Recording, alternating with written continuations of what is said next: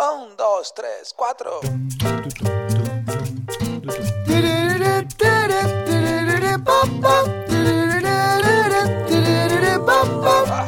Neurona financiera, neurona financiera, neurona financiera, neurona financiera.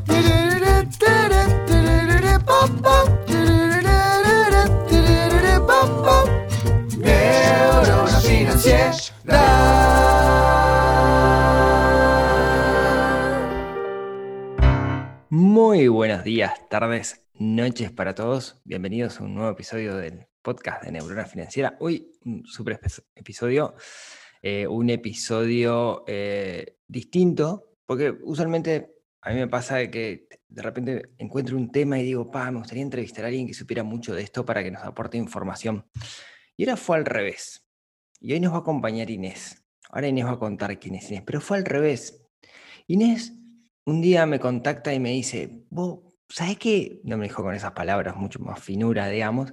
Me dijo, ¿sabes qué? En, en, vos, en muchos de los episodios tienen, están muy ligados con un concepto que vos no lo mencionás mucho, que es el concepto de sustentabilidad.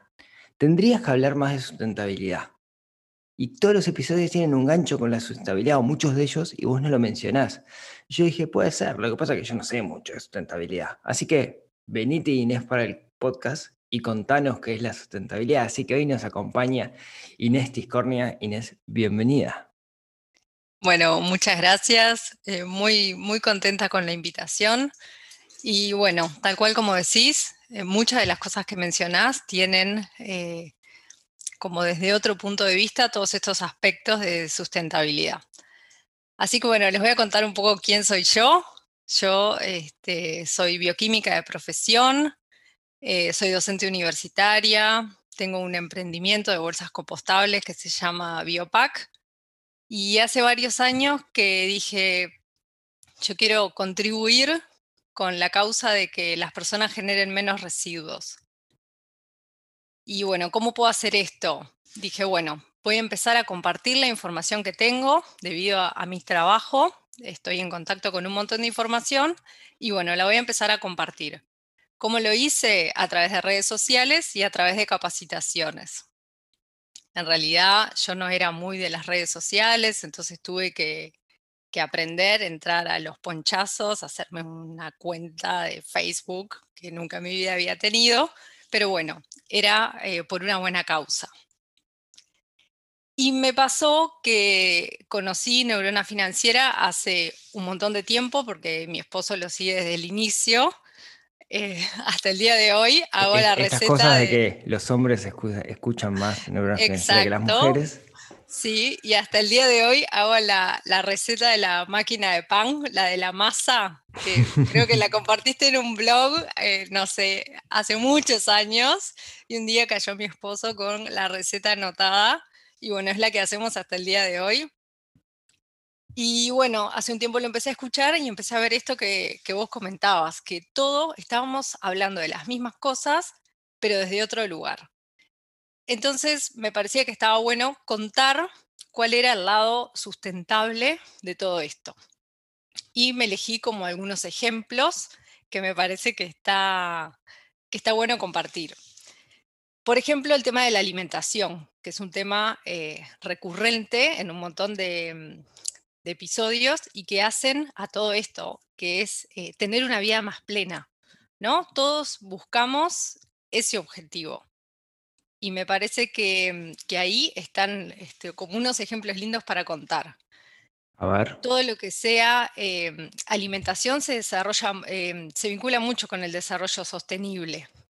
Sustentable, sostenible es un concepto que muchas veces este, se usa este, mm, de manera indistinta, pero si vos pensás, ¿qué quiere decir el desarrollo sostenible? Tratar de, no comprometer eh, los recursos de las generaciones que vienen. Eso es como la esencia, que las personas puedan eh, llevar adelante su vida el día de hoy y después que las generaciones que vienen no tengan eh, conflictos. Y bueno, por ese lado, todo lo, que sea vinculado a, mm, por ejemplo, los alimentos ultraprocesados, ¿no? Que es un tema que muchas veces nombrás, Mm, volver sí. a, al Un saludo a origen. Miguel. Sí. Exacto, Miguel Casares, un genio. Este, que bueno, hay un enfoque em, de finanzas, de tratar de, de hacer las compras conscientes y en sí mismo el alimento ultraprocesado, que también este, puede ser que a veces sea más caro, aparte de todos los temas ambientales que, que ahora les voy a contar, este, tienen un montón de empaques, ¿no? Todo el es tema cierto. del plástico es un gran problema ambiental. No sé si saben algo del plástico, de los plásticos de un solo uso. Sí, ahí e- e- es, bien interesante lo, lo que decís, ¿no? Porque te, te doy un pasito para atrás. Eh, hay una habilidad que me parece que, que, que gira en torno a todo esto y de que yo estaba hablando mucho estos días de eso, que es la habilidad de mirar para adelante, ¿no? Y, de decir, eh, no me preocupo tanto por, por- el ahora, sino que hago sacrificios hoy para un bien mayor el día de mañana, que puede ser la definición de ahorro, si querés. Y, cuando uno dice como bien, no como ultraprocesados, hay una primera cosa que es clara que al que estoy perjudicando es a mi yo del futuro, porque voy a subir de peso, etcétera. Ahora vos estás poniendo una capa más todavía, no solo te estás, te estás eh, afectando a, a vos del futuro, estás afectando a tus hijos, estás afectando a tus nietos y a tus bisnietos, porque esa galletita Oreo, yo demonizo siempre los, los ultraprocesados con la galletita Oreo, que, me suena como hecha en laboratorio la galletita Oreo. Esa galletita Oreo que viene en ese pack, que no sé si es de plástico, no sé si es de aluminio, van a pasar 4.000 años y el pack de la galletita Oreo va a estar ahí, o sea, vas a hacer el pozo en la playa y va a aparecer de colorado, pero va a aparecer el pack de la galletita Oreo. ¿Por qué? Porque no sé si es de plástico, no sé si es de metal, no sé qué es. Pero tengo la impresión que le cae un meteorito arriba y no le pasa nada al, al- al pack de la galletita Oreo. ¿no? Y, y- y entonces es, es como una capa superior todavía. O sea, no solo te estás afectando a vos cuando comes la galletita Oreo. Un saludo para, para- para la empresa que fabrica las Ujú. galletitas Oreos, que si desean sponsorar este podcast, que hablen conmigo. Sino que estás afectando a todas las generaciones que vienen después, ¿no? Y es súper complejo. Y, y peor ahora, ¿no? Porque vos tenés, yo digo las galletitas Oreo, pero me ha pasado de, estar en otros países donde la evolución de todos estos ultraprocesados es mucho mayor que acá. Con todo Uruguay me parece que estamos, no digo bien, pero estamos menos mal que, primer mundo. Y te compras el paquete de galletitas similar a Oreo y cada galletita tiene su propio empaque. O sea, no es solamente el nylon del paquete, cada galletita tiene su propio paquetito de plástico, ¿no? Es terrible. Sí, sí. Bueno, dijiste varias cosas. Eh, Uruguay está bien eh, en algunas cosas y no está tan bien en otras. Eh, todo eso que decías de los empaques, que no sé si es de aluminio, si no es de, si es de plástico, se relaciona con, con un debe que tenemos como sociedad, que es la educación ambiental. ¿no? Que las personas puedan saber y tomar sus decisiones en base a conocimiento. Decir, bueno, tenemos siete tipos de plástico. ¿Cuáles son los que se reciclan en, en Uruguay? Yo voy a elegir los empaques que sean reciclables en Uruguay. ¿no? Y eso me permite ser un consumidor activo, consciente y poder tomar esa decisión.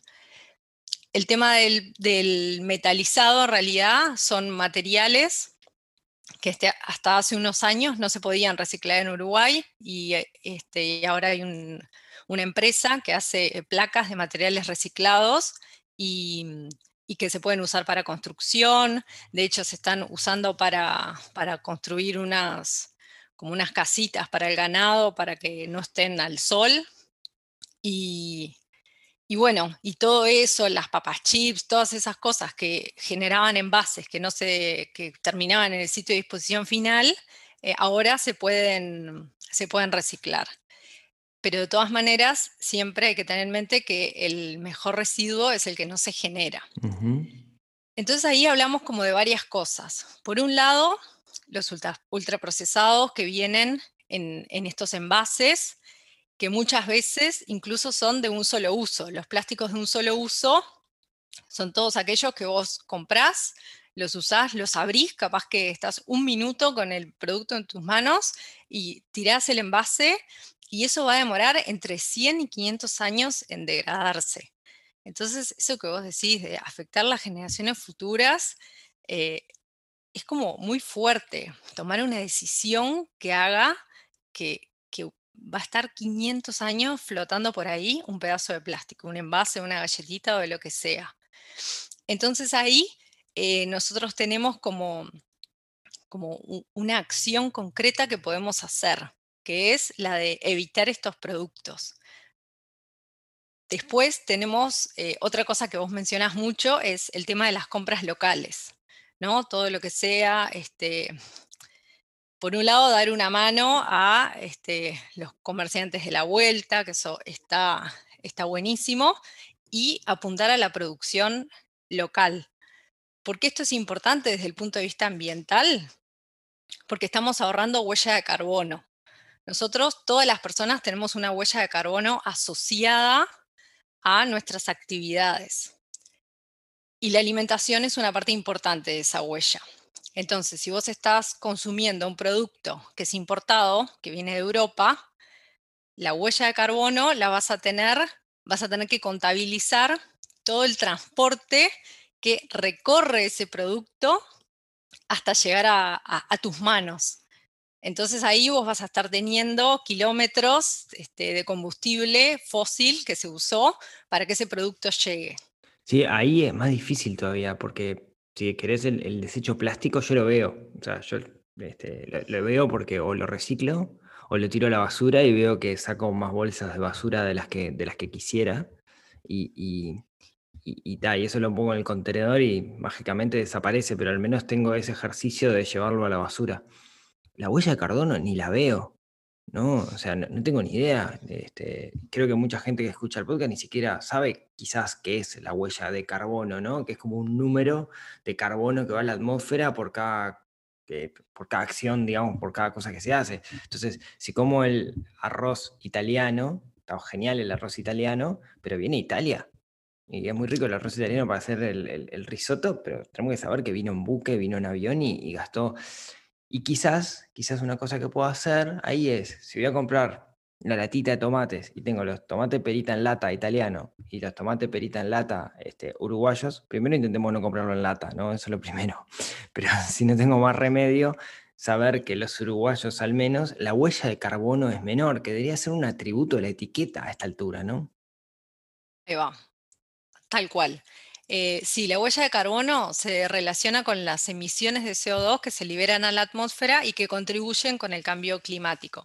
Entonces, si bien capaz que, claro, alguien no sabe específicamente qué es la huella de carbono, todos hemos escuchado hablar del cambio climático, del problema, del llamado a la acción que hay, de que tenemos que ser em, como, como mundo entero, tenemos que ser neutrales en carbono para 2050 mm, y que están habiendo un montón de, mm, movidas en este sentido. Este, mm, y después dijiste lo de los tomates, la lata. Em, ahí también, claro, las decisiones eh, están en nosotros. Nosotros, y volvemos a lo mismo, como hablaban en algún otro episodio, que no hay educación financiera, tampoco eh, hay educación ambiental. Creo que educación financiera hay menos en los niveles este, más iniciales de en la escuela, alguna cosa genérica. Sí tenemos un poco más de educación ambiental, pero todavía falta. Necesitamos herramientas. Y lo que decías de las etiquetas es súper importante, porque en otros países existen las ecoetiquetas. Acá en Uruguay todavía no, no hay etiquetas regionales, pero sí hay etiquetas em, internacionales. Capaz que las que más eh, se asocian o eh, las personas pueden asociar son cuando compras unas hojas de impresora, que vieron que tiene como un loguito que dice FSC, que bueno, eso controla, te asegura que vos compras esa hoja y que viene eh, como de una producción sostenible este, para llegar, digamos, a ese papel. Hay otras que también dicen este, que el proceso de blanqueamiento de la hoja eh, no utilizó cloro, pero también tenés que tener información de lo que quiere decir esa etiqueta. y bueno, y eso también es, algo que, se está trabajando y que hay como alguna idea de hacer eh, alguna etiqueta eh, regional que pueda ayudar en todo esto. Sí, ahora sí, con las etiquetas de, alimentación, tuvimos lobby y, y, quilombo por todos lados, ¿no? Cuando me refiero a las etiquetas hexagonales, esas que dicen exceso de azúcar, exceso de grasa, con una cosa de esta, que la mayoría de los productos vienen de China, no quiero saberlo. Sí, totalmente, sí, eso llegado el momento va a pasar.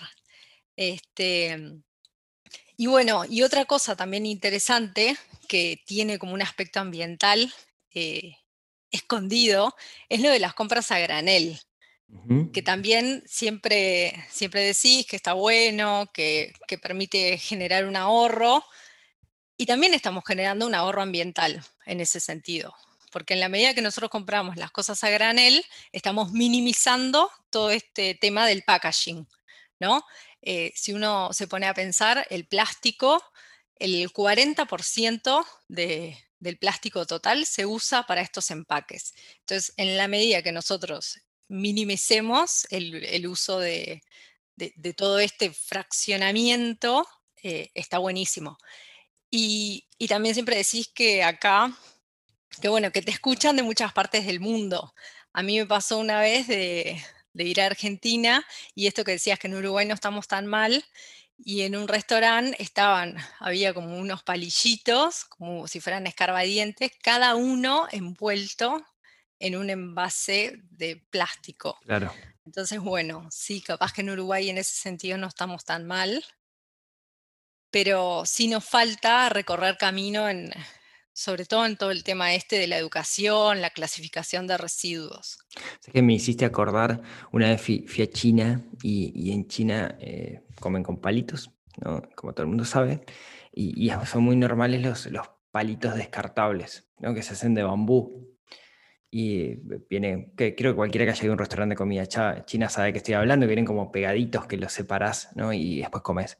Y una de, las cosas, una de las cosas que me comentaban es que estaban promoviendo el hecho de que la gente no utilizara palitos descartables, porque claro, estamos hablando de mil millones de chinos, ¿no? No sé cuántos son ahora. Entonces, si todos los días cada una de las comidas que hacen eh, tienen que sacar, tienen que, descartan, si bien eh, es reciclable porque es bambú, están destrozando bosques y bosques de bambú cada vez que los chinos comen, digamos. Entonces promovían que la gente fuera con sus propios, eh, con, sus propios palitos. Que me parece que nosotros no podemos hacerla, trasladarlo para acá, pero hay algo muy parecido que es con, con el tema del agua. Y, me encanta ver gente que anda con su botellita de agua hoy por hoy y no está comprando la botellita de 500. Cada vez que veo, yo me, niego a comprar eh, botellita de 500, intento andar siempre con una botella de agua, más con los nenes que siempre les da sed en los momentos más inadecuados, porque sé que esa botellita de agua termina en algún lado, por más que ahora hay algunos envases que son supuestamente un poco mejores, vos nos dirás, pero eh, está bueno que tomemos con esas pequeñas acciones, ¿no? Viajo con un depósito, digamos. Tengo, tengo la botellita y la lleno en, algún lugar, pero viajo con eso para no tener que comprar en un momento un cacho de plástico, no por la plata de la botella, que también estoy ahorrando plata, pero más que nada por el plástico, por, por el, costo que tiene para el ambiente. Sí, tal cual. Este, sí, hay como algunas cosas que está bueno, eh, siempre que uno sale de su casa, llevarlas como en la mochila siempre. Una es la botella que, se pueda recargar, un par de bolsas reutilizables, este, ¿qué otra cosa esencial? Este, ya es, es, un poco más extremo, pero si sabes que vas a almorzar afuera de tu casa, y no te llevaste el tupper con comida adentro, te puedes llevar el tupper vacío y al principio la gente queda media descolocada cuando caes con el tupper para que te pongan un pedazo de tarta, pero este, en la medida que todos lo hagamos, estamos minimizando eh, todo lo, lo, que es la generación de este tipo de residuos. Lo de la botella de plástico, sí, totalmente, es algo que es muy fácil de reemplazar, solamente hay que acordarse. Y ahí eh, también me hiciste acordar, la planificación. Cuando hablas de la planificación de las comidas, de hacer la lista semanal para saber qué cosas voy a comprar, eso es, eh, tiene un aspecto eh, ambiental que es esencial, porque en la medida que vos planificás tus compras, optimizás las compras. y que evitas el desperdicio de, mm, alimento, que es un tema súper importante a nivel ambiental. Hay una estimación del 2011 de la FAO que dice que hay un tercio de todos los alimentos que se producen en el mundo que se descartan, que se desperdician. Y ese es un número que a mí me, me duele porque no puede ser que esté pasando eso. Entonces todos nosotros tenemos que poder contribuir. Y haciendo esa planificación me parece que estamos ayudando mucho, porque ya sabes lo que vas a cocinar, el día, lo que vas a precisar, cuántas personas son en tu casa, y de esa forma lo, lo optimizás. Y además, otra cosa que está buena, cuando vos cocinás en tu casa, eh, volvés al origen, a, los productos naturales, a los productos de estación, vas a cocinar vegetales. Y cuando cocinas vegetales, generas unas cáscaras. Y ¿Qué hago con esas cáscaras de vegetales que tengo? No sé qué hacer. ¿Qué podemos hacer? Obviamente que tenía que hablar de compost. Le iba a preguntar eh, igual, ¿eh? Bien, muy bien. Este, sí, yo promuevo el compostaje domiciliario porque estoy convencida que es una forma de generar menos residuos, que nos da autonomía. Y, bueno, ¿cómo lo podemos hacer? Bastante ¿Qué es el compost? Explicarle para la gente que no sepa qué es el compost, porque yo sé, pero no sé si todo el mundo sabe. ¿Qué es el compost? El compost es eh, un abono orgánico que lo podemos e, es como una descomposición controlada de la materia orgánica. Eso es como una, una definición gruesa del compost. ¿no? Si nos ponemos a hilar más fino, eh, se da un proceso, tenemos que tener un lugar para que ese proceso ocurra y hay microorganismos, a veces puede haber lombrices también que participan en el proceso, que lo que hacen es eh, biodegradar esa materia orgánica. ¿no? La materia orgánica eh, es aquella que es compostable, ¿no? Yo en general no recomiendo que en nuestra casa nos pongamos a compostar un pedazo de carne, por más que sea este, potencialmente compostable en una planta de compostaje industrial, porque nos puede generar algún otro problema de olor, que se acerque a algún otro bicho. Entonces, ¿qué es el compost? Eso, agarrar un recipiente, eh, poner un poco de tierra y empezar a ir de a poco. Decir, bueno, voy a empezar con la yerba, que es bastante fácil. Entonces tiro la yerba en ese recipiente, mezclo un poco, espero unos días y lo que estamos dando es un ambiente propicio para que se dé esa descomposición controlada de la materia orgánica. Hay mucha gente que tira la yerba en una maceta, por ejemplo. Que bueno, no está mal, pero no es lo ideal, porque no estás dando esa condición controlada de biodegradación. ¿Qué quiere decir esto? Que capaz que se descompone un poco, otro poco no, entonces la planta empieza a crecer y algún nutriente le falta o alguno le sobra. Entonces, en la medida que tengamos un espacio, le damos un tiempo para que repose y después ese compost lo podemos usar. O sea, del 40% de los residuos que nosotros, el 40% de los residuos que generamos en nuestra casa son compostables. O sea, que con esta herramienta vamos a estar reduciendo nuestra cantidad de residuos eh, en, ese porcentaje. Vamos a ir menos al contenedor a tirar la basura y, y realmente es como algo que está buenísimo para hacer. Y el que quiera me pide ayuda, que yo lo ayudo encantada. Sí, a ver, el, el, yo en algún momento cuando vivía en casa eh, tenía eh, mi propia huertita y hacía compost. Yo lo que hice en su momento fue, sin mucha literatura, tenía una tarrina de 200 litros, esas azules que venden por ahí a General Flores, le hice agujeros a los costados y todo lo que era orgánico le tiraba para adentro. Y se encontraba, y le un poco de tierra y si encontraba alguna lombriz la mandaba para adentro, después se reproducían las lombrices, era un hervidero de lombrices. Cada tanto se lo veía muy seco, le echaba agua, no le hacía con mucha ciencia, hay mucha más ciencia, hay gente que le pone cosas para activadores, que cerveza por el nitrato, no sé qué. Hay un mundo de videos de cómo hacer compost y tenés los re profesionales, pero no es tan difícil hacerlo, digamos. Este, y después usás ese, ese compost lo usas para mezclar con la tierra o, cuando está terminando el invierno se lo pones a los árboles o lo que sea y es pum para arriba, es, divino y, te genera esa sensación, ¿no? De, e, es una sensación difícil de explicar para el que no lo haya hecho, eh, porque son justamente las sensaciones son difíciles de explicar, pero es como, wow, estoy usando cosas que si no eh, terminarían quién sabe dónde, ¿no? Esto es, buenísimo. Te da como una sensación de soy parte de, un sistema, ¿no? Del sistema planeta. Y eso a mí me, me encanta. Ahora, ¿qué pasa con la gente que vive en apartamento? ¿Podemos hacer compost? Y bueno, eh, se puede, hay que encontrarle la vuelta. Esto es como vos decís, eh, no es que se precise mucha ciencia, pero hay que agarrarle la mano. Y cada uno tiene que encontrar el sistema que le funcione. Este, si tenés una terracita, capaz que es más fácil empezar. Pero en la teoría, si todo funciona bien, no debería ni largar olor, eso que vos decías, una tarrina de 200 litros, el problema que tiene es que es muy alta. Entonces, las cosas que te quedan en el fondo, a veces se te dificulta la mezcla y ahí cuando falta oxígeno es que puede haber eh, mal olor. Entonces está bueno tener una compostera que sea de cajones y de esa forma como que podés maniobrar mejor y se te llena una y cambias de cajón. Que, esté abierta, ¿no? Que esté en contacto con la tierra directamente o un cajón cerrado. En realidad, eh, si tenés un patio, la podés dejar en contacto con la tierra eh, o puedes hacer un pozo. Ya cuando tenés un patio tenés como otro montón de opciones. Si estás en un apartamento, eh, hay unas composteras que son de cajones que las puedes hacer vos mismo o las puedes comprar prontas, que mm, como que se apilan y tienen una rejilla que conectan un cajón con el otro.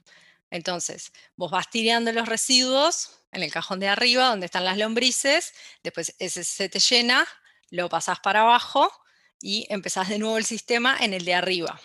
Y las lombrices en teoría suben a, buscar la comida y de esa forma tenés como un sistema que tiene una bandejita abajo por el tema de que a veces este, pierde agua. Eh, drena un poquito. Eso depende mucho también del material de la compostera. Yo tengo una de madera y en general no tengo nada de líquido porque la madera se la, regula, ahí va, la, humedad. Y, mm, y, lo podrías tener perfectamente adentro de, un apartamento. Todo depende también del espacio que tengas y, de, y, del espacio que quieras eh, destinar a, esta gestión de residuos. ¿no? También es el tema de los reciclables que ocupan un montón de lugar, un montón de volumen, pero en la medida que vos separes tus residuos, es como que después no hay vuelta atrás, porque es como mucho, mucho más limpio todo lo que estás trabajando. Los materiales reciclables los podés separar, los podés apilar, los podés dejar una semana hasta que vas al supermercado y llevarlos a los contenedores este, de reciclables, que no sé, les puedo contar un poco de dónde es que están. Sí, eso, a mí me, una de las cosas que me tranca a veces cuando tengo que reciclar es que no sé dónde hay, dónde están los, dónde pongo el vidrio. Porque yo tengo un contenedor que dice vidrio acá, pero eso me da la impresión, los de la intendencia me da la impresión que terminan todos en el mismo lugar, ¿no? Eh, tengo mis dudas, digamos, de que realmente haya una separación eficaz de eso. Ahora, ¿hay contenedores específicos? Sí, Sí, hay contenedores eh, que son para materiales reciclables. Eh, en Montevideo dependen de la intendencia. la diferencia con los que hay en algunos municipios es que, por ejemplo, los que están en los supermercados se llaman puntos de entrega voluntaria. ¿Esto qué quiere decir? Que la persona se tomó el trabajo de separar esos materiales y los llevó hasta ahí. Entonces, seguramente la clasificación esté bastante bien. Lo que pasa con los, con los contenedores que están en, el municipio B, por ejemplo, que vieron que hay uno, uno verde y uno anaranjado. Sí, eso tengo yo. Ahí va. Bueno, ahí el que va por la calle y junta la caca del perro, la tira en el primero que encuentra. Claro. Y eso te eh, complica eh, la clasificación, porque si vos tenés los materiales reciclables y cada vez que vas a separar esos materiales encontrás caca de perro, vas a tener un problema en la planta de clasificación, que es el siguiente punto donde van esos materiales. Nosotros acá no tenemos un sistema en donde tiremos los materiales eh, todos separados, como hay en otras partes del mundo. Capaz que alguno te puede incluso contar ejemplos, porque siempre está buenísimo aprender de otras experiencias. Este, y, bueno, y ahí nosotros, como no tenemos ese nivel de clasificación en origen, tenemos que mandar a una planta de clasificación en donde hay personas que se dedican a hacer esa tarea de clasificación manual. Ahora está en obra una, planta eh, automatizada, pero ahora la clasificación, la separación de esos materiales es manual. Y tampoco está bueno que esa persona se tenga que enfrentar a que haya residuos que no, que no tienen que ir en ese contenedor. Por eso es que em, la parte de los municipios a veces tiene como eh, esos problemas.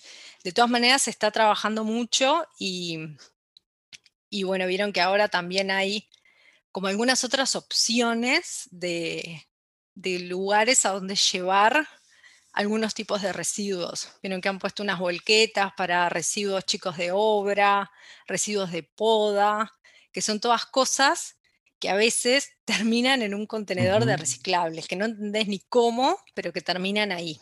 Entonces, en la medida que todos esos otros residuos estén em, como ordenados en otro lugar, eso también va a ayudar a que la parte del reciclaje mejore. Pero sin duda que tiene que haber em, educación y tiene que haber eh, transparencia en el proceso. Claro. Yo quiero saber dónde termina mi botella. Yo me tomé el trabajo de llevarla hasta el contenedor del súper. Está, mostrame dónde termina, mostrame que con eso yo puedo hacer eh, una tela polar.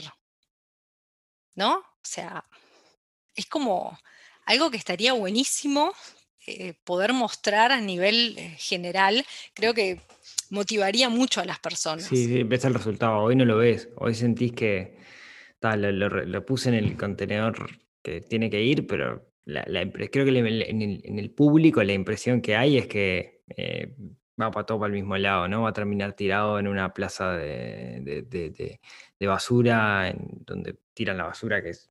Para, quien, quien, quien quiera reciclar en algún momento y, no, no tenga la voluntad, que vaya a ver una usina de basura, porque son montañas de basura pero montañas de basura. Y ahí decís, no puedo estar colaborando con esto. Es, brutal. Yo tenía un amigo, ingeniero químico también, que, que trabajó, uno de los trabajos que tuvo fue eh, en una usina de, basura. Y el loco me decía, bueno, no sabes lo que es, es impresionante, camiones tras camiones tras camiones. Eh, eh, y, es, increíble las, cosas que ves que, que, la gente tira, ¿no? Es, es increíble tenemos que hacer algo, porque claro, lo vivís de primera mano, no es como el que está endeudado, una vez que te endeudaste y saliste de las deudas, sabes que no te puedes meter nunca más en una deuda. Acá cuando ves la cantidad de basura que se está generando, te, apabulla y, eso te, produce el cambio.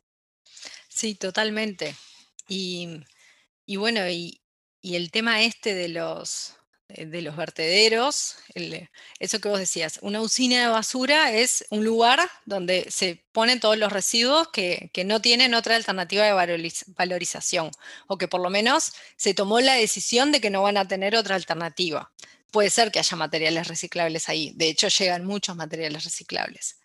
Em, esa usina puede ser eh, un relleno sanitario, en donde hay cosas controladas. Por ejemplo, las emisiones de CO2. Porque imagínate, toda esa montaña de basura libera eh, metano.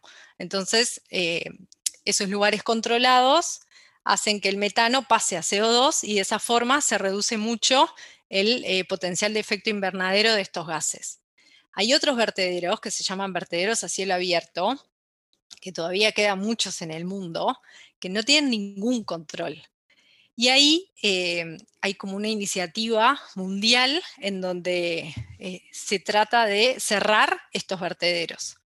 Y bueno, y todo esto, uno dice, bueno, ta, yo ya me perdí, estoy escuchando un podcast que quería saber de finanzas y, y bueno, y estoy hablando de cosas ambientales, pero todo esto tiene implícito un, tema económico en el largo plazo. Todas estas cosas tienen eh, lo que se llaman eh, las externalidades, de que yo persona estoy eh, ¿cómo cuantifico todos estos gastos que voy a tener en un futuro por la mala, mala gestión de los residuos que, estamos teniendo el día de hoy? Eso va a tener una repercusión económica. Este, ahora mucha gente me, me pregunta, me consulta, me manifiesta su preocupación por todos los residuos que se están generando en el contexto de la pandemia que estamos viviendo. Que sí, que es una realidad hay un montón de material descartable que, bueno, que no se estaba usando de forma tan masiva. Y, bueno, y ahora se precisa y, nadie puede escatimar en este momento en el uso de esos recursos. Entonces, bueno, busquemos la forma de compensemos por otro lado. ¿no? Hagamos compost, tratemos de minimizar los residuos que sí podemos minimizar. Pero en este momento esos residuos eh, se necesitan.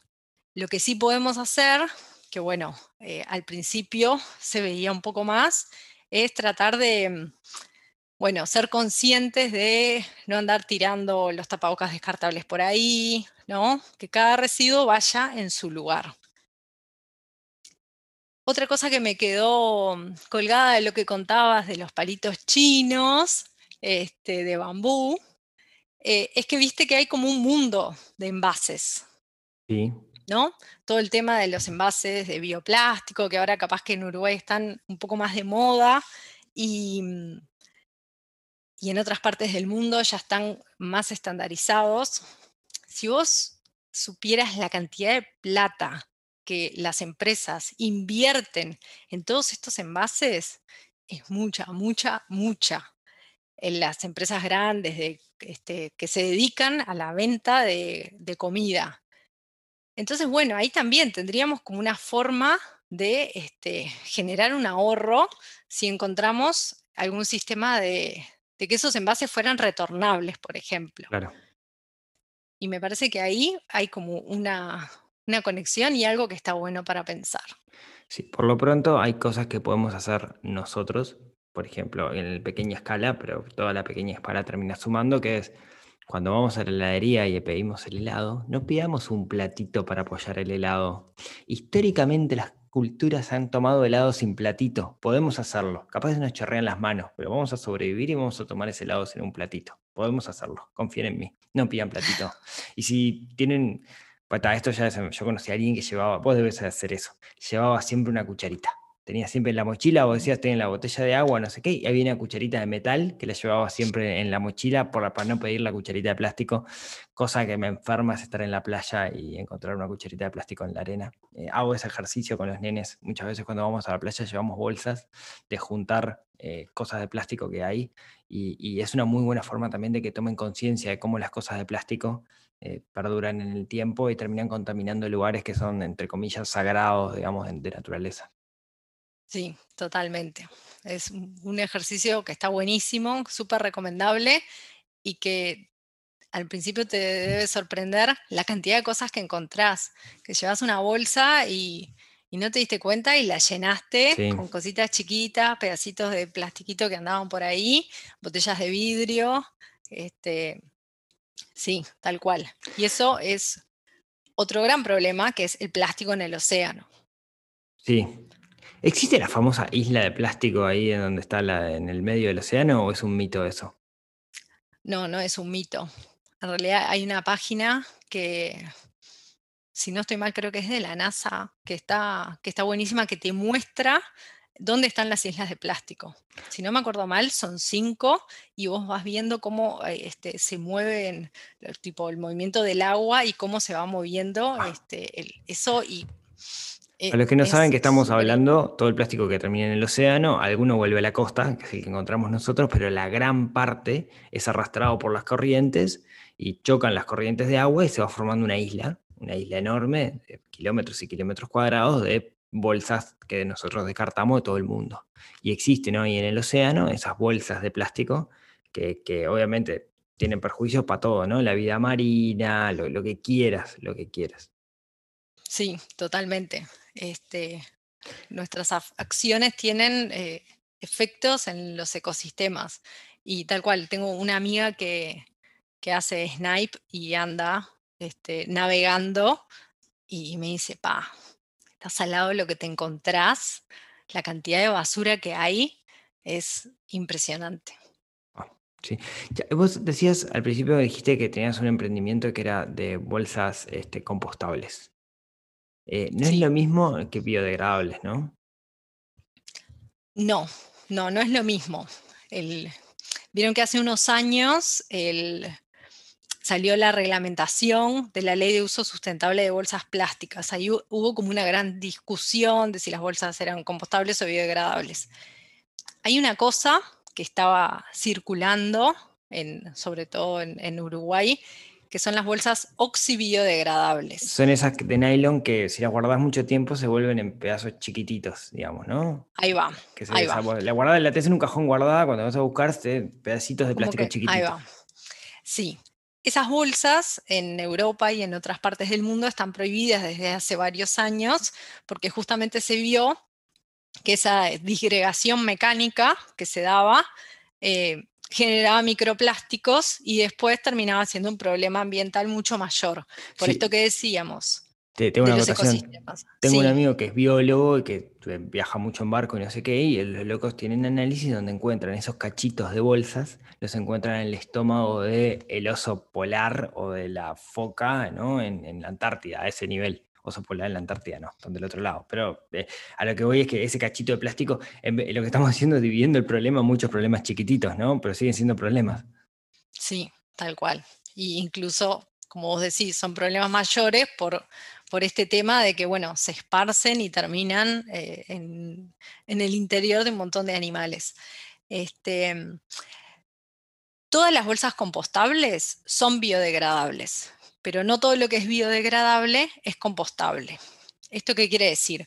Para que una bolsa sea compostable, nosotros le tenemos que dar esta condición controlada de biodegradación, que puede ser en nuestra casa o en una planta de compostaje industrial.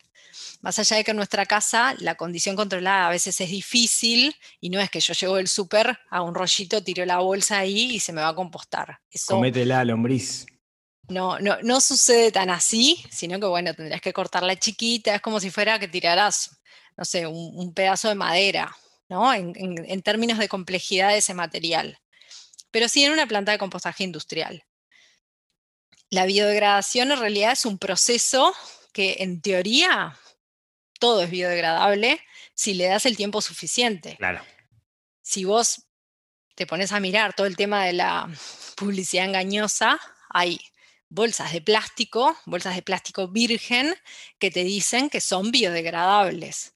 Sí, claro, en 500 años son biodegradables, pero no seas malo, no me pongas ese cartel eh, en tu producto, ¿no? Claro, claro. Entonces ahí es que volvemos a lo mismo. Tenemos que ser consumidores responsables, tenemos que tener información para poder entender las diferencias. Entonces, bueno, nosotros con nuestro emprendimiento lo que, lo que tratamos es, eso, promover un consumo responsable. Sí, vendemos bolsas compostables, pero vendemos bolsas que se precisen, ¿no? Ante todo, que bueno, a veces yo tengo un tema con mis socios, yo digo, lo primero es evitar el uso de la bolsa. No compres bolsas. Si realmente precisás bolsas, ahí sí, compra bolsas. ¿No? Pero ante todo, esa consigna eh, tiene que seguir vigente, porque no es que esto es magia, ¿no? Es menos malo que lo que teníamos, pero tampoco es una solución mágica. Claro. Che, vamos saltando de tema, esto es como Mario Bros saltando entre hongos, pero eh, cuando uno en, su casa, en su cocina, tiene eh, depósitos donde guarda cosas, ¿no? Usualmente utilizamos tuppers. ¿Vale la pena tapar de vidrio o, tapar de plástico? ¿Qué tenés en tu casa vos, Inés? Y bueno, ahora, ahora tengo una superpoblación de frascos de vidrio. En realidad yo trato de comprar los productos en, cosas que sean eh, idealmente reutilizables. Nosotros en Neurona Financiera somos fan de los de requesón. Eh, sé que es procesado, perdón Miguel, pero los vasos de requesón, eh, eh, lo, que, están para los que, no están en Uruguay, que mucha gente escucha esto fuera de Uruguay, no saben lo que estamos hablando. Esperen, hay un, queso con Aprole, que es como la marca de lácteos acá, es el Danone, digamos, de, Argentina, por ejemplo. donde eh, el, el queso viene en un vaso con una tapita que no es a rosca, es al vacío, ¿no? Es una cosa como mega clásico. Este, hasta creo que Julieta Vanegas en una vino Uruguay y se puso a tuitear, vos, qué genio los uruguayos que hacen esto, y después te queda el vaso. Entonces es normal ir a la casa de un uruguayo y encontrar un vaso de requesón. Quien no tenga un vaso de requesón no es uruguayo. Cierro, cierro paréntesis hablando del, del vaso del requesón. Sí, tal cual. Lo que pasa es que son súper prácticos y la verdad que son como el, el tamaño ideal, sí, son maravillosos. Este, entonces, bueno, ahí volvemos a lo mismo, ¿no? Las decisiones. Yo trato de comprar envases que pueda reutilizar. Entonces compro frascos de vidrio. Y ahí trato después de guardar las cosas de, que no sé, si Claro. me sobra algo de comida o algo, o si voy a congelar, lo congelo ahí. Porque también en mi dinámica familiar me di cuenta que en la medida que las cosas sean transparentes, me resulta más fácil cuando abro la heladera y al golpe de vista veo lo que tengo, lo que no tengo. Pero bueno, a cada uno le puede servir otra cosa. El tupper de plástico, el tema de los plásticos es que nosotros tenemos, hay siete tipos distintos de plástico. Y nosotros tenemos que, mm, cuando se trata de, de comida, de alimentación, tenemos que estar atentos a que el plástico que estamos usando sea, por ejemplo, libre de BPA. ¿Qué es el BPA? Es, este, seguramente los que tienen hijos chicos han escuchado hablar de eso, porque eh, las mamaderas en general son libres de BPA, ¿no? Porque es un compuesto que es un, este, se llama perturbador endocrino, que quiere decir que el consumo de eso, que lo que pasa es que cuando el plástico se calienta, libera ese- esa molécula y puede generar un daño en las generaciones futuras. ¿No? Lo mismo de siempre.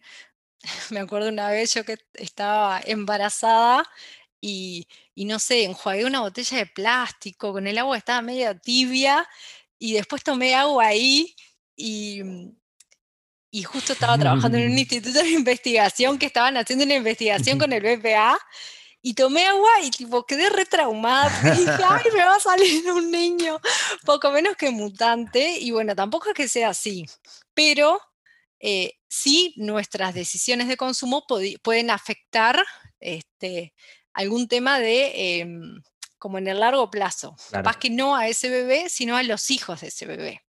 Entonces, estás al lado, ¿no? Tomar Sí. una decisión que pueda afectar a tus nietos este, es como muy fuerte. Entonces ahí eh, hay que tratar de controlar eso, ¿no? De que los plásticos no tengan B- eh, BPA. Muchos lo dicen, hay muchos que este, por la característica misma del plástico no lo tienen, pero bueno, ¿qué podemos hacer ante la duda? Nunca calentar un tupper adentro del microondas, por ejemplo, que es algo que es bastante común. No, y nunca, nunca, nunca jamás, cuando si un día compraron algo este, en un envase de espumaplas con un film por afuera y lo ponen en el microondas, no, nunca, nunca, nunca hagan eso. Le dicen, ¿te lo caliento? No, no, gracias. Se lo llevan frío, lo ponen en un plato y ahí lo calientan. Porque podemos estar eh, teniendo un problema en el largo plazo relacionado a todo esto de los plásticos. Así que tupper de plástico. El sí, tupper de, de helado ni hablamos, ¿no? El de Cruffy ni hablamos. Bueno, el tupper de Cruffy, si no me acuerdo mal, es de polipropileno y para guardar, te lo estoy diciendo de memoria, este, mm, para guardar cosas en la heladera, ta, lo podés guardar. El tema Nunca- es no meterlo nunca en microondas. microondas. No, no, nunca microondas. Bien. Sí, me, me llevo un take home message de este podcast, no calentar plástico en el microondas. Puede ser el, el- el- título del podcast, puede ser Nunca calientes el tupper en el microondas. Ah, tengo otras ideas. Che, no, ¿Qué me parece súper interesante. ¿Podemos seguir hablando hasta que se despierten los niños? Porque para Sí. esto, moción de orden. Estamos muy temprano en la mañana, ya no tan temprano, porque hace tiempito que estamos charlando y tenemos a nuestros hijos, cada uno tiene a sus hijos encerrados y en cualquier momento se van a despertar y se va a terminar abruptamente el podcast. Entonces podemos hablar hasta que, hasta que se despierten, digamos, es la, la- la premisa. Eh, Ahí está. bueno, ¿qué, qué podemos, entonces, un poco yendo a cosas concretas. Un ser humano común y corriente. Dijimos algunas cosas que pueden hacer, ¿no? Eh, compostar, eh, pensar en el largo plazo en las generaciones que vienen, tomar decisiones de consumo. ¿Qué otras cosas como seres humanos podemos hacer en pro de esto de la sustentabilidad? Y bueno, podemos, eh, podemos ser más eficientes en, nuestro, en, otros tipos de consumo. Por ejemplo, en, nuestra casa. ¿no? Todo lo que hablamos, eh, que, que, mencionás en algunos otros episodios vinculados a el consumo inteligente, ¿no? el consumo eficiente, eh, todo lo que se relacione con em, optimizar cosas capaz que son tan sencillas como poner un burlete en la ventana para eh, mejorar la, temperatura de adentro del hogar y que si yo prendo un aire acondicionado eh, no, se, no se me vaya el calor o el frío. Eso hace la eficiencia energética. Que nosotros en Uruguay... eso lo hice y es increíble cómo te cambia la casa cuando pones burletes. ¿no?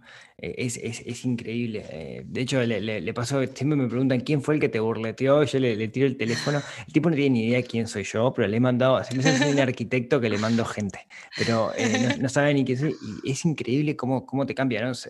pensemos que la mayor parte de la calefacción del hogar se pierde por las aberturas. ¿sí? Se pierde por las aberturas. Y ahí hay cosas que podemos hacer. Una barata que más o menos baratas, son los burletes. Después hay otra que es el tipo de abertura que nosotros ponemos, ¿no? Eh, por ejemplo, abertura de aluminio, hablemos de abertura de aluminio, vos podés comprar la más barata, ¿no? Eh, esto me lo explicó Diego, que es alguien que se dedica a esto, que es serie 20, vidrio finito, aluminio chiquito. Pero después, a medida que empezás a subir un poco, tenés serie 25, tiene un poco más de aluminio, más grande, entonces la distancia térmica es mayor. Después tenés lo que se llama el DBH, que es cuando tenés dos vidrios y una cámara de aire en el medio. Entonces, claro, el, frío, no, sé, el calor no se va, digamos, o el frío no entra.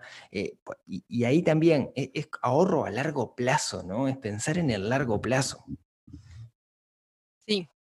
Tal cual. Y ahí dijiste eh, algo súper interesante. Cuando vos ya estás en una casa, podés tomar esa decisión de un burlete este, que soluciona el, momento. Pero si vos estás construyendo tu casa, capaz que ahí sí es momento de em, invertir en cosas esenciales como son las ventanas. Si tenés la opción, comprar el doble, la ventana con doble vidrio en el largo plazo te va a generar un ahorro seguro, un ahorro económico, porque, porque tu, capacidad mm, de, mantener la temperatura eh, va a ser mucho mayor. Entonces, eso es esencial. Este, después también vinculado con eso, de cuando vos estás en obra, que a veces eh, te apabulla todo el movimiento, pero decir, bueno, eh, pensar algunas cosas claves. Yo, por ejemplo, en mi casa, cuando estaba, no sé, hace 10 años eh, en obra, este, estábamos haciendo el baño y, mi, mi, esposo dejó previsto el caño para cuando tengamos el calentador solar. solar. En ese momento no lo podíamos pagar, o sea, era inviable para nosotros, pero te quedó el caño ahí. Y pasaron muchos años hasta que logramos tener el calentador solar. Y lo único que hubo que hacer fue instalarlo, porque ya estaba todo previsto. No hubo que picar nada. No hubo que picar ni nada por el estilo. Y eso es un cambio que, que está buenísimo. En la medida que uno pueda pasarse a, a, la autonomía. Nosotros acá en Uruguay tenemos la gran ventaja de que nuestra energía es renovable en, en, la gran mayoría, hemos tenido años que hasta 98% de nuestra matriz energética es renovable. Eso quiere decir que viene de fuentes este, renovables, eólica, este, solar no tanto, hidráulica. Claro, este, tenemos como eh, hace muchos años que el país eh, apostó por esa transición y ahora, bueno, está en el camino hacia, hacia el hidrógeno verde, que también es algo que está buenísimo y que va a cambiar la, matriz de movilidad eléctrica. Y bueno, Uruguay está trabajando fuerte para, ser pionero en, este tema en la región. Este, Chile está muy avanzado, pero bueno, Uruguay está ahí eh, metiendo energía para, llegar a, a compasarse con Chile y avanzar juntos. Mm, Y bueno, entonces esto que les decía, importante eh, planificar en la medida de lo posible y, mm, y tomar decisiones que se vinculan con lo que hablábamos hace un tiempo de la planificación, ¿no? Eh, si nosotros podemos planificar nuestras comidas en la semana, porque ya sabemos lo que vamos a cocinar, puedo planificar a qué hora voy a prender el horno. Entonces puedo poner la tarifa inteligente y eso me va a generar un ahorro económico y ambiental. Entonces ahí como que vemos que, que, que está todo conectado. Claro. Que también creo que mm, en algún episodio lo mencionabas, que hay una tarifa que es doble horario, otra que es triple horario, que sale más barato en muchos momentos del día y sale más caro en las horas pico. Entonces está, tenemos que tratar de planificarnos para este, prender el horno en ese momento. Puede ser que un día lo tengas que prender fuera de hora, tampoco es que sea tan grave, pero este, hace todo lo mismo. Y se vincula con el, esto, ¿no? De que esto es un objetivo más allá de todo, la motivación que hay atrás de todo esto es eh, estar en armonía con el ambiente, tener una vida saludable, plena y como que volvemos al inicio, ¿no? Sí. Eh, volvemos a... Somos parte del sistema, digamos, ¿no? Somos parte de un sistema. Eh, somos un sistema orgánico hay, dos tipos de sistemas, sistemas mecánicos y sistemas orgánicos. El, el sistema mecánico, ¿no? Este, yo tengo una mesa. Esa mesa, yo le saco una pata, queda con tres patas. Le saco dos patas y la mesa se cae, porque es un sistema mecánico. Un sistema orgánico es en el cual yo le saco una pata y la otra pata de alguna manera oficia para acomodarse para que la mesa siga funcionando. Nosotros los, seres humanos, digamos, somos un sistema orgánico, la Tierra, el planeta es un sistema orgánico. O sea, lo que no funcione de una u otra forma se va a compensar, eh, se va a terminar como, como adaptando. Ahora, nuestro trabajo es hacer que como sistema orgánico, eh, aportar a, esa, a ese ser vivo, digamos, que es, que es la humanidad o el planeta en su conjunto, para que todo, para que todo funcione. Me fui de tema, no sé por qué terminé con esto, pero me, hizo, pero me hizo acordar. Me parece que está buenísimo porque, no sé si te diste cuenta, pero estás hablando de economía circular. O sea, estabas describiendo una cosa que se llama el diagrama de la mariposa. En Por supuesto, claro que, claro que era adrede. Más tengo la PPT acá, la gente no lo ve. Pero, claro, por supuesto. Este, más allá, este, la economía circular habla de eso. Hay un ciclo biológico y un ciclo técnico, ¿no? Y que justamente es como un diagrama de mariposa porque es este, como sobre un proceso industrial, vos tenés esas dos alas que tenemos que tratar de que, de que todo vuelva. Entonces, describiste con un ejemplo lo que es la economía circular, tratar de eh, reparar, todo lo que sea posible, lo tenemos que reparar. Todo tiene que volver al sistema de producción. Y en la parte biológica también. Todos los residuos que se, que se puedan eh, usar de nuevo en alguna etapa del proceso de producción, tenemos que tratar de usarlos. Y todo lo que no lo podemos usar en el proceso lo tenemos que eh, o compostar o hacer una digestión anaerobia a través de biogás, em, todo tiene que eh, cerrar el ciclo. Y eso es un concepto eh, súper importante de la economía circular, que es como lo que ahora está apalancando todos estos temas de, desarrollo sostenible. Como que es un modelo que permite eh, llevar a la práctica algunas cosas que a veces uno dice, pa, sí, el desarrollo sostenible. Bueno, la ONU dijo que eh, eh, en el 2015 estableció la agenda que para el 2030 tenemos que este, cumplir con estos objetivos de desarrollo sostenible. ¿no? Se plantearon 17 objetivos a nivel mundial y, y bueno, ¿y cómo hacemos para llevarlos a la práctica? Más allá de que tenemos objetivos, metas, indicadores, a veces es difícil bajar a tierra. Y la economía circular llegó como para eh, dar un modelo que permita implementar estas cosas. Hoy, en un mundo donde reina el consumo, donde se habla de la obsolescencia programada, donde un electrodoméstico tiene cierto ciclo de vida y después desaparece, es, es re interesante traer a colación el concepto de reparar. Siguen existiendo reparadores, hay clubes de reparadores. Eh, es, el arte de arreglar algo, genera como, como una satisfacción. Yo porque tengo, tengo un microondas, siempre cuento la historia del microondas. Eh, tiene el microondas 12 años, ¿no? Es, es un microondas de marca, no sé, desconocida, digamos, que lo compré en algún lugar ahí por Ejido, cuando me mudé, y un día se nos rompió. ¿Cuál fue el pensamiento típico o tradicional que uno tiene cuando se te rompe? Bueno, lo tiro y compro otro porque es un microondas, no es algo tan caro, digamos, ¿no? No sé, 100 dólares, yo qué sé. Y tal, cumplió su ciclo de vida, si pienso, lo usé 5 años, 5 años, 100 dólares, bueno, por uno nuevo que tenga más chiches, porque evolucionaron los microondas, no sé cómo, pero evolucionaron. Y no, lo llevé a arreglar. Eh, cometí el error de llevarlo caminando pensando que pesaba poco, pero un microondas después de 10 cuadras se siente. Lo llevé a arreglar, lo arreglaron y hasta el día de hoy vive y lucha el microondas, ¿no? Y, eso te genera como cierta satisfacción de que estás logrando reparar las cosas. Lamentablemente, cada vez hay menos reparadores, porque está esta tendencia de tirar, ¿no? Y, no, no va por ahí. Eh, el camino va por, por, reparar las cosas, me parece. Es, una muy buena práctica. Sí, totalmente. Y además, eh, eso que decías, capaz que un microondas más nuevo seguramente sea peor y se rompa más rápido, porque la tendencia es, más allá de que ahora se está tratando de cambiar, todavía estamos en la economía lineal, en donde se produce, se produce, se produce y eso se tira este, en, en, un corto periodo de tiempo. Entonces ese microondas que vos mandaste a arreglar de hace capaz que 10 años, seguro que era más fácil de reparar que otro pero siempre hay que intentarlo, porque tenemos que evitar caer en eso. Y además, estamos evitando generar un residuo, que es un residuo peligroso, es un residuo electrónico.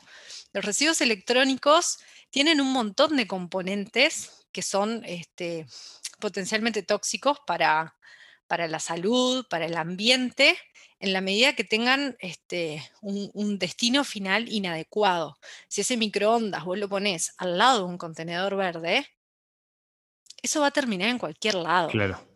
Si lo tirás adentro del contenedor verde, va a terminar en, eh, también va a terminar en un lugar que no debe y además va a tener el problema de que vos dijiste es pesado. Entonces va a venir el camión a tratar de levantar el contenedor, no va a poder porque tienen una carga máxima que pueden levantar, ese contenedor se va a llenar de basura, van a pasar los días, la mm. gente se va a quejar porque ese contenedor no lo levantan, ah, la intendencia, que al final no viene nunca, que no sé qué, y después resulta que tienen que venir con una grúa a levantar ese contenedor porque alguien tiró un microondas adentro y estaba sobrecargado.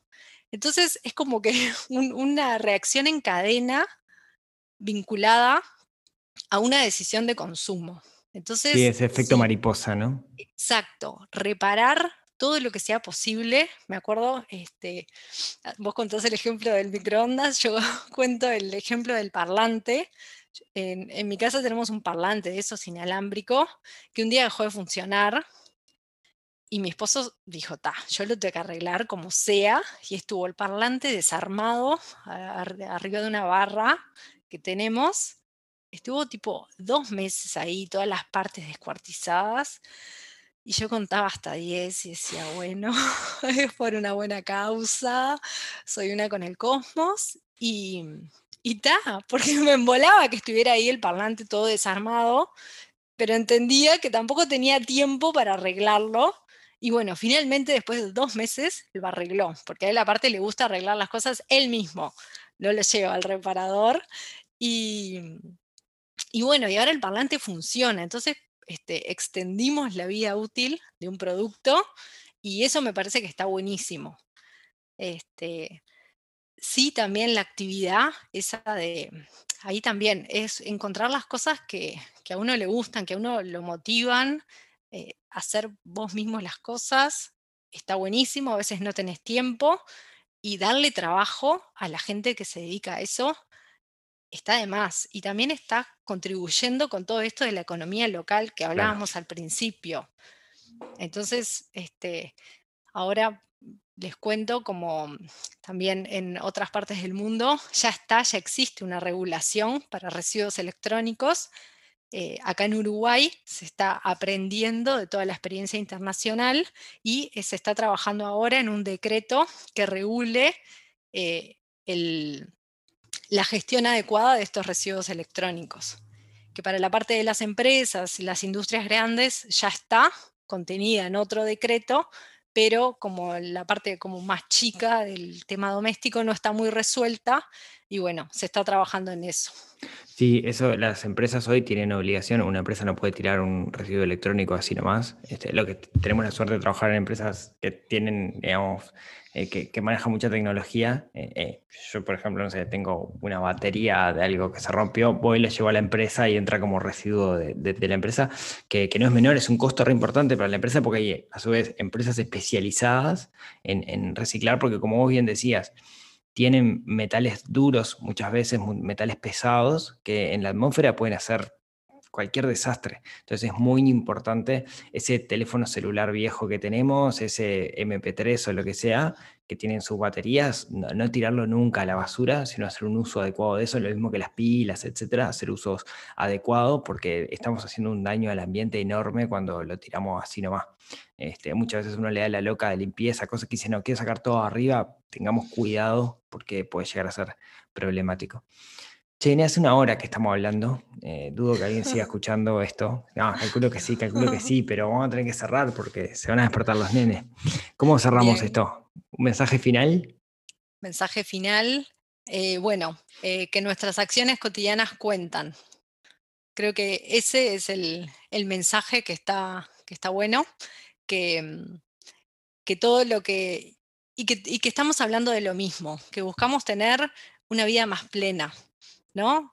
Eh, finanzas saludables, alimentación saludable, ambiente saludable, eh, hace todo a, la misma esencia, que es que como personas nos sintamos mejor y, bueno, y estamos contribuyendo con una causa mayor, que es una sociedad saludable y, bueno, y un mundo saludable. Así que eso, ese es mi mensaje final. Y que hagan compost, obvio. ya. Inés, muchas gracias, primero que nada. ¿Dónde te puede seguir la gente para ver todas estas cosas que, haces y que hablas y que comentas?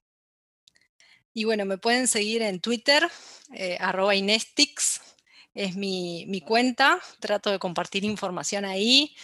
Tengo una cuenta en Instagram que bueno, todavía me cuesta, estoy aprendiendo, este, pero trato de, más desde un lugar personal, trato de, como ciudadana, compartir algunas cosas que creo que son útiles. Y, mm, bueno, también me pueden encontrar en, la web de Biopac, en el formulario de contacto, ahí también me pueden escribir. Y, bueno, este, me googlean y también hay algunos videitos para hacer compost. Este, así que los que les interese me pueden contactar por ahí también. Pero yo voy a hacer uno, a ver si lo logran en el apartamento. Eh, Inés, un millón de gracias. Eh, lo súper, súper disfruté la charla. Espero eh, que vos también lo hayas, disfrutado. Podría seguir horas hablando de esto. Capaz que podemos hacer una segunda vuelta. Si la gente lo pide, hacemos una segunda vuelta y seguimos hablando de todo esto. Muchísimas gracias. Bueno, nos vemos. Nos vemos. Bueno, muchas gracias a todos por escucharnos hasta acá. Como siempre, eh, si tienen ganas, nos vemos, nos hablamos, nos escuchamos la próxima semana en otro episodio que ayude a desarrollar nuestra neurona financiera, que ya vimos que también está al ladito de la neurona sustentable que tenemos que desarrollar para que el mundo sea un mundo mejor. Nos vemos la próxima. Chau, chau. Neurona financiera.